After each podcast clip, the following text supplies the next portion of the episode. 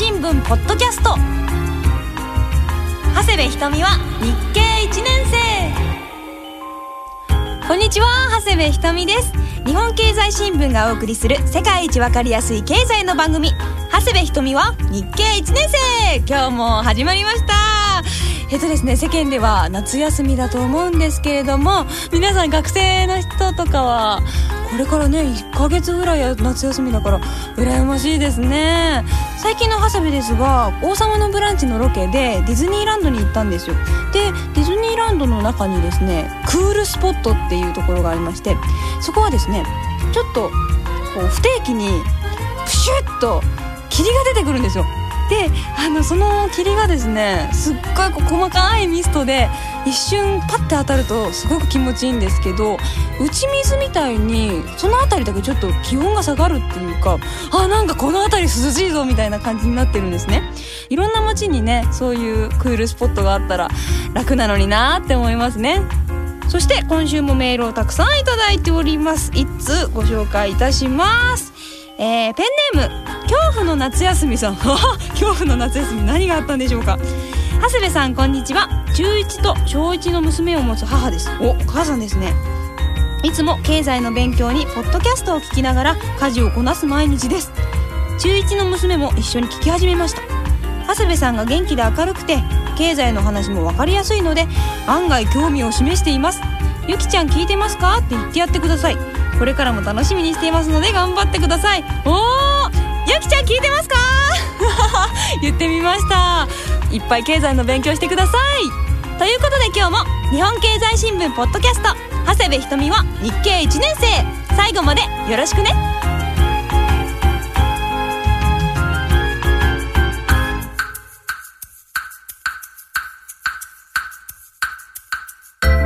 わからないことはわからないと言おうをテーマに経済の素朴な疑問を私目線でお送りしている日本経済新聞ポッドキャスト長谷部ひとみは日経1年生。今回も日本経済新聞社の西川さんにお越しいただきました。よろしくお願いします。よろしくお願いします。えーと実はですね、はい、えーと第3回の放送前回のあの放送の中にですね間違いがありました。何、はい、ですか？何ですか？それは知らないです。天堂はですね、はい、大小大阪証券取引所だけに上場していると私は言いましたが、ね、実はですね東京証券取引所にも上場しておりました。えっ、ー、と訂正いたします。これはですね、はい、あのペンネームトラさんからのメールであのわかりました。どうもありがとうございます。ありがとうございます。私は日経2年生。拡大ということで1年生になるかもしれません。よろしくお願いします。よろしくお願いします。ではえっ、ー、と前回の復習ですね。はい。何をやったか覚えてますか？えー、買収防衛策です。はい。この時はブルドックソースの TOB のニュースだったんですけど、企業は利益を重視しているファンドから会社の会社とか製品を守るために新株予約権を発行してファンドの持つ比率？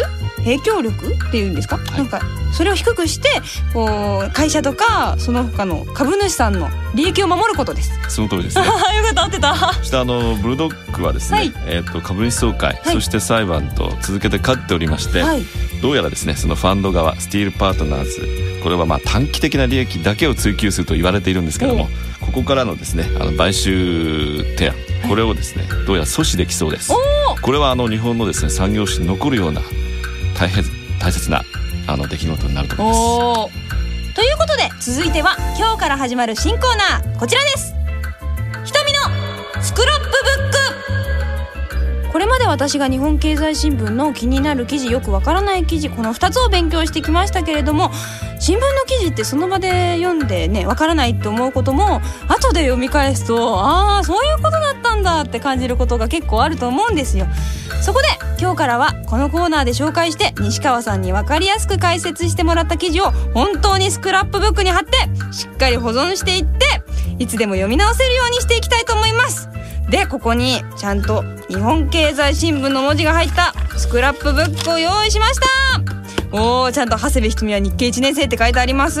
過去の記事もちゃんと貼ってあります。じゃあこれにですね今日の記事もまた貼っていきましょう。それではまずわからなかった記事いきましょう。7月16日月曜日企業一面。ファストリのバーニーズ買収提案っていう記事がありますけれどもカジュアル医療専門店ユニクロを展開するファーストリテイリングが高級医療専門店バーニーズニューヨークを買収したいと提案したそうです。すごいですね。これはあのえーと、買収額が約1100億円ということで、はいね、今あのこのユニクロを展開しているファーストリテイリングとい。うところがですね、はい、持っているキャッシュ。お金ですね。現金、これが1400億円と言われています。ということは持ってる預金の大半を使ってですね買収すると。そんなにこう思い切った行動に出ているっていうことですね？そうですね。なぜこんなことをするかというと、はい、ポイントが3つあります。3つ。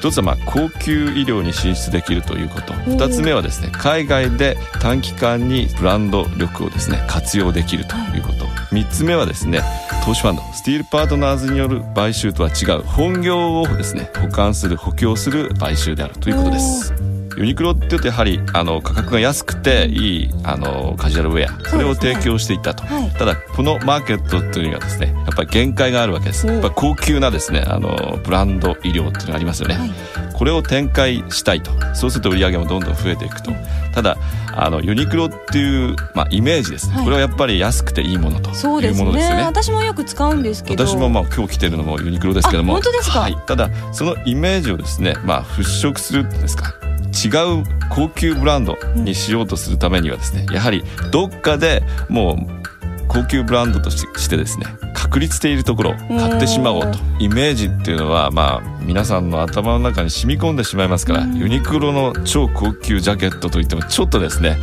段高いんじゃないのっていう感じになりますよね。ところがアメリカのこの高級医療専門店バーニーズ、はい、これはかつて伊勢丹と提携していたんですけども、はいここの名前ってやっぱりバーニーズと聞くとですね、うん、あこれは高級なものだなってことですね。バーニーズって聞くだけでおおみたいな感じがあるわけですね。ですからそういう高級品をこの買収によって展開していこうというのが一点もう一つはですね、はい、まあ海外でもユニクロはですねあの店を出しているんですが、はい、どうしても知名度っていうのがですねあんま高くなかったと、まあ、どんどんどんどんあの宣伝広告やっていけばですねそのうち浸透するかもしれませんけどもそれよりはですね海外でもすでに確立したブランドを買った方が時間が節約できると。これが大きいですよ。手っ取り早いです本当に。これ前回ねブルドッグの話題は、はい、あのアメリカの企業が日本の企業にっていうことだったんですけど、はい、今回は逆ですね。今回は日本の、まあ、会社がアメリカの会社を買うとい。うことになりますが、はい、前に言ったあのスティールパートナーズによるですね、ブルドッグソースの買収というのと違うのはアメリカの企業スティールパートナーズっていうのは投資ファンドですね。ですからできるだけ短い期間で利益をあの稼いでしまわなくてはいけないと投資ファンド。そうです。なんか聞いたことがあると投資ファンド。えっ、といろんな人から投資するファンドですね。とかですね。あのお金持ってる人からお金を集めて、それを増やしてあげますよと言っていろんなところを買ってですねそれで短期的に利益を上げて売り抜けると。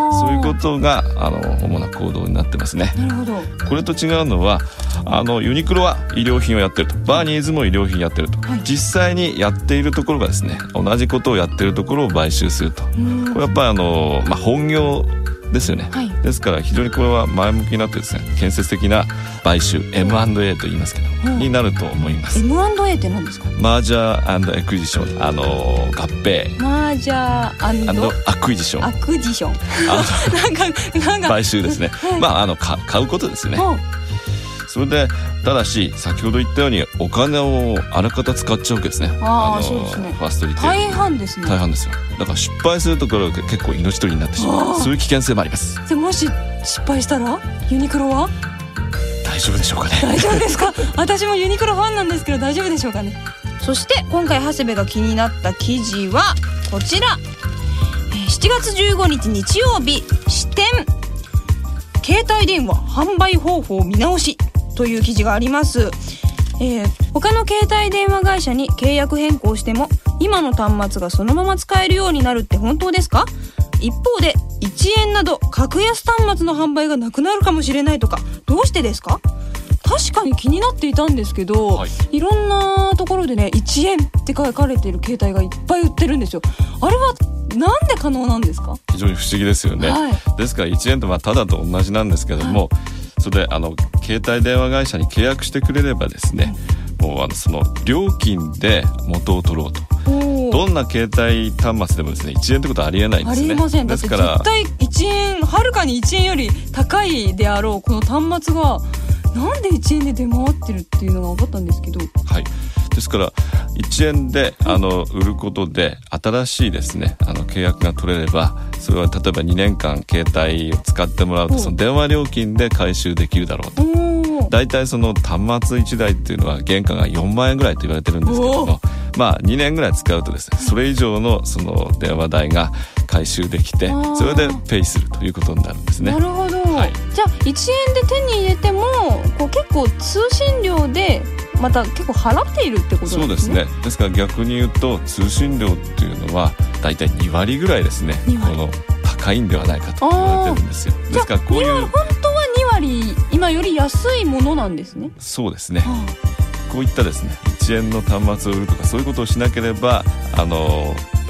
の携帯のですねあの料金っていうのはつまり量は安くなるだろうとじゃあ結構今どの携帯キャリアもちょっとでも通信料や通話料を安くしようって切磋琢磨していますが、はい、結構1円携帯とかそういう販売する方法にちょっと問題点があったりするんですね。その通りです。素晴らしい。あの1年生か2年生になれるか。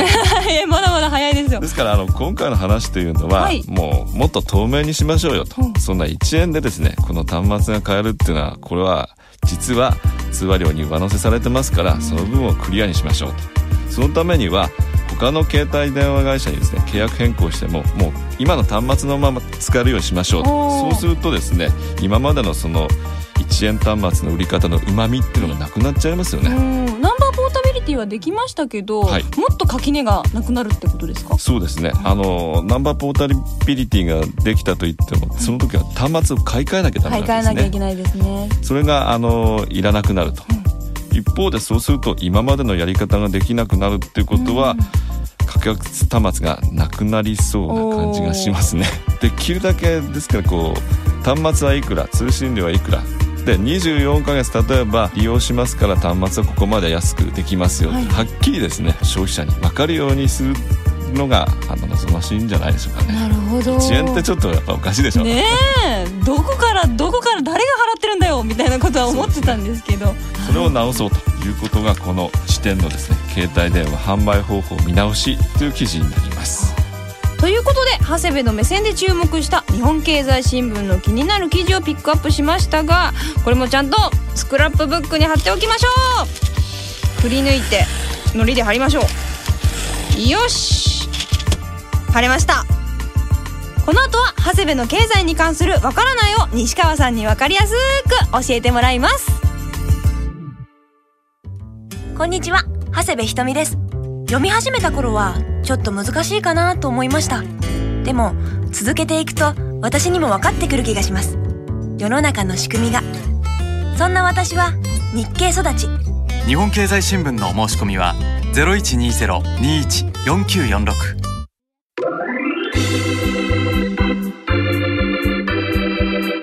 西川さん教えて。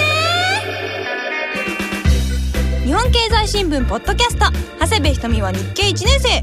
続いては日経の記事以外にもわからない経済のことを西川さんに伺っていこうと思います。よろしくお願いします。よろしくお願いします。よろしくお願いします前回は東京証券取引所や新興市場のジャスダックマザーズそしてヘラクレスについて勉強しましたがそもそもですね会社が上場するっていうことについてもうちょっとしっかり勉強しておきたいと思います。西川さん会社っていっぱいあるんですけど東京証券取引所だけではどのぐらいの会社が上場してるんですか？えっ、と6月末の時点でですね、はい、1部2部マザーズ合わせて2400社以上ですこれはどの会社もやっぱりこう東証への上場っていうのを目指すんですか？そうですね。やっぱり東証上場企業っていうのはね、はい、あの格が違いますね。結構ブランドというか。そうです。ブランドになりますね。胸を張れるわけですね。張れます。で金融機関の方がですねお金を貸しましょうかと、はい、逆に来るような感じになっちゃうんです。ですから資金調達が非常に容易になるとそれでまあ株価もですね客観的合理的にまあ市場で形成されるということなので、はい、まああの増資したりとかですねいろんなあのメリットが出てきます。増資って何ですか？増資というのは株式をですねあの新たに発行すると。新たに発行そうです。もっと株主さんを増やして増やしてどんどん会社を大きくするとあの今株を持ってる株主さんにさらにあの株を買ってもらうですね。じゃあどんどん株券をたくさん発行してもっと大きく会社をするっていうのがそうですね。あの増資資本金が大きくなっていきます、うん、例えばあの長谷部ケーキ店がですね、はい、お店をいっぱい出していくという時にお金が足りなくなったらですね、はい、東証一部上場ですよっていうことでまあいろんな形で増資をすると資金が調達できるということになります。これ上場をいろんな企業がやってるっていうことを聞いたんですが、はい、上場のメリットっていうと何なんですか？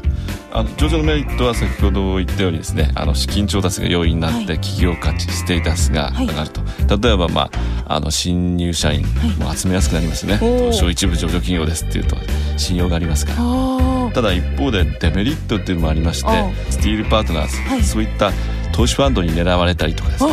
これが一番今大きいですよね。大きいですか？やっぱり未上場だとあんまり狙われない。未上場だとあの株をですね手に入れる方法って非常に限られますから。そうか TOB ってつまりあの株に株式公開買い付け。これができませんからねおなるほど。じゃあデメリットとしては結構そういうハゲタカファンド？に狙われるから気をつけろよっていう感じなんですね。それが今一番大きいですね、ですから今あの、まあ、上場しようと思っていた企業でもですね、ひょっとしたら狙われてしまうかもしれないで躊躇するところも出てきてるそうです。誰が狙われるかわからない世界。そうですね。ソースも狙われれば。ソースも狙われれば。いろんなメーカーが狙われて地味なところも狙われてますからね。テレビ局が狙われた時は大変なことになってますね。ありますね、はい、あの狙うだけでニュースになっちゃいますから。ねそうですよね。それで株価が上がってしまうと。こんなメールが来ています、えー、ペンネームミネッタさんからいただきました。日本経済新聞社って上場してるの？って思ったんですが調べるとどの新聞社も上場してないんですね。記事が規制を受ける可能性があるからなんでしょうか。でもテレビ局って各社上場してますね。何か違いがあるんですか？あのミネッタさん鋭い質問ですあの敬服いたします。えっ、とですね新聞社の場合あもちろんですねその上場するしないっていうのは経営トップの判断ですが、はい、あの今言われた通りその記事に対するですね、まあ、圧力というんでしょうか。圧力。あのこんな記事を大株主の方が、ね、書いてくれと。そういうことをですねまあ排除する言論の自由を守るためにですね今はあの新聞社はどこも上場していません。新聞は公平な立場でいなきゃいけないからそうですね。中立性を保つということでですね上場してません。じゃあテレビ局は？まあテレビ局も同じなんですね、はい、まあ中立性を確保しなくてはいけないんですが一方テレビ局っていうのはあのお金が非常に必要になります。なるほど。放送設備、はい、それとまああの番組の制作費、はい、新聞と桁が違うですね。お金が必要になりますね、そうするともうどうしてもやっぱり上場してですねあの広く資金を集める必要が出てくるということになります。であの地上波というのはこれからデジタル化しなくてはいけないですね、はい、地デジですね。地デジです、はい、地デジのためにも莫大なお金が必要だというところが新聞社と違うところですね。ですからその中でテレビ局がですねその報道の自由、まあ、中立性これをどう確保していくかっていうのは課題だと思います。やっぱりこうちょっとなんていうんですか上場してるとどっちかに偏りがちになっていくと思うんですけどそういうのをこうちゃんと天秤を公平な立場に取るためっていうのはあのやっぱりここのテレビ局次第なんですか？そうですね。できるだけまあ多くの株主にですねあの少しずつ持ってもらうっていうのが理想なんでしょうが、はい、現実は全然違ってましてね買い占めとかですねいろいろありますねいろいろある TBS と楽天の問題とかですね。ああなるほど。いろいろあるんですね。難しいところですね日経もやっぱり未上場っていうのは、はい、その公平な立場を取るためっていうのがやっぱり大きいんですか？大きいですね。あの株主はですね実はもう日経の場合社員およびその OB だけというふうに限定してましてそうなんですか。外部からの影響をですね極力排除するということにしています。やっぱり経済新聞だからいろんな影響が出てくると偏りがちになってくるからなんでしょうね、ね、例えば西川ファンドみたいなのができてですね、はい、買い占めてしまう。長谷部圭樹店なら西川さんファンドっていうのができましたけどもちょっと俺の都合のいい記事を載せようっていうことを言いかねない言わないと思いますけど。結構新聞に書いてあることはやっぱり真実だからそうです、ね、そういう情報操作があると。情報操作になるとまずいなまずいんですねりますね。西川ファンドにはあの来てほしくないということです。今まで第4回までたくさん株のことを勉強したんですけど実際こう株が取引されている現場東京証券取引所にちょっと行ってみたいなと思ったんですがじゃあ次回私が長谷部さんを東京証券取引所にご案内しましょう。あのうるさいところだと思いますか？静かなところだと思いますか？うんなんかイメージだとこう機械がいっぱい動いててそういうその機械音だけのようなイメージですかね？静かなところ。なるほど。それは次回。次回、はい、どんなとこなんだろう？楽しみですね。ということで西川さん今回もありがとうございました。じゃあ次回東証でお待ちしています。はい。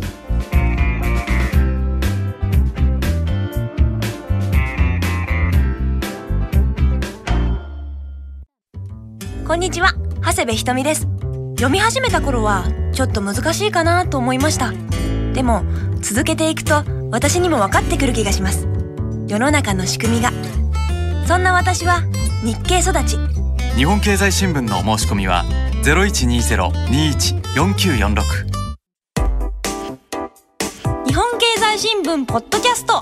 長谷部ひとみは日経1年生。日経何でも検定。わあ日経何でも検定の時間です。このコーナーは日経を読んでればわかる。そしてこのポッドキャストを聞いてればわかるクイズコーナーです。もちろんプレゼントもありますよ。まずは先週のおさらいから。先週の問題は日本国内で東京大阪名古屋福岡札幌に続いて新たに登場した証券取引所はどれでしょうか？という問題です。1番ジャスダック。2番マザーズ。3番ヘラクレス。という問題でしたが正解は1番のジャスダックでした。ジャスダックは独立市場でマザーズは東京証券取引所にあってヘラクレスは大阪証券取引所にあって赤字があっても成長というか今後の見込みがあれば上場ができる可能性があるということなんですね。でも反面リスクもあるといったことを西川さんにも教えていただいたんですが、まあ、まだまだいろいろ勉強しないといけないことがたくさんありますね。たくさんの方から回答をいただきました。正解された方5名の発表です。天野尺さん寺山さんマンボさんマッタさんプーさんです。おめでとうございます。この5名の方には長谷部ひとみ直筆サイン入り日経クリアファイルをプレゼントします。楽しみに待っててください。それでは今回の問題はこちら。今日は上場の話をしましたがさて東京証券取引所で上場している企業はおよそ何社あるでしょうか ?1 番240社。2番2400社。3番。2万4000社。さあどれでしょうかね。絶対この第4回を聞いてればわかる問題だと思います。応募方法ですがこの長谷部ひとみは日経1年生のウェブサイトに応募フォーム何でも検定答えのボタンがありますのでそちらから応募してください。またメールでも参加できます。アドレスはひとみアットマークラジオ日経 .jp ひとみアットマークラジオ日経 .jp です。締め切りは7月25日水曜日です。今すぐに応募してください。クイズに正解した方の中から抽選で5名様に日本経済新聞特製スクラップブックを差し上げます。私とお揃いで一緒に経済をたくさん勉強していきましょう。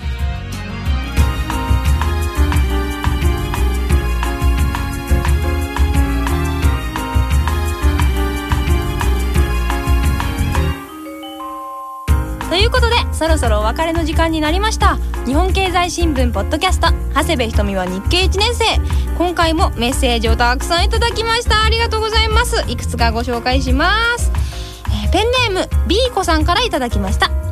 毎回楽しく聞いてます。新聞と対応しているので読んでわからなかったことが分かって助かってます。もっと配信を増やしてほしかったりもします。経済金融だけではなく国際問題なども取り上げてほしいです。国際問題はですねまだまだ全然わからないことがたくさんあるのでまた西川さんに聞いてみたいと思います。そしてペンネームパパさんからいただきました。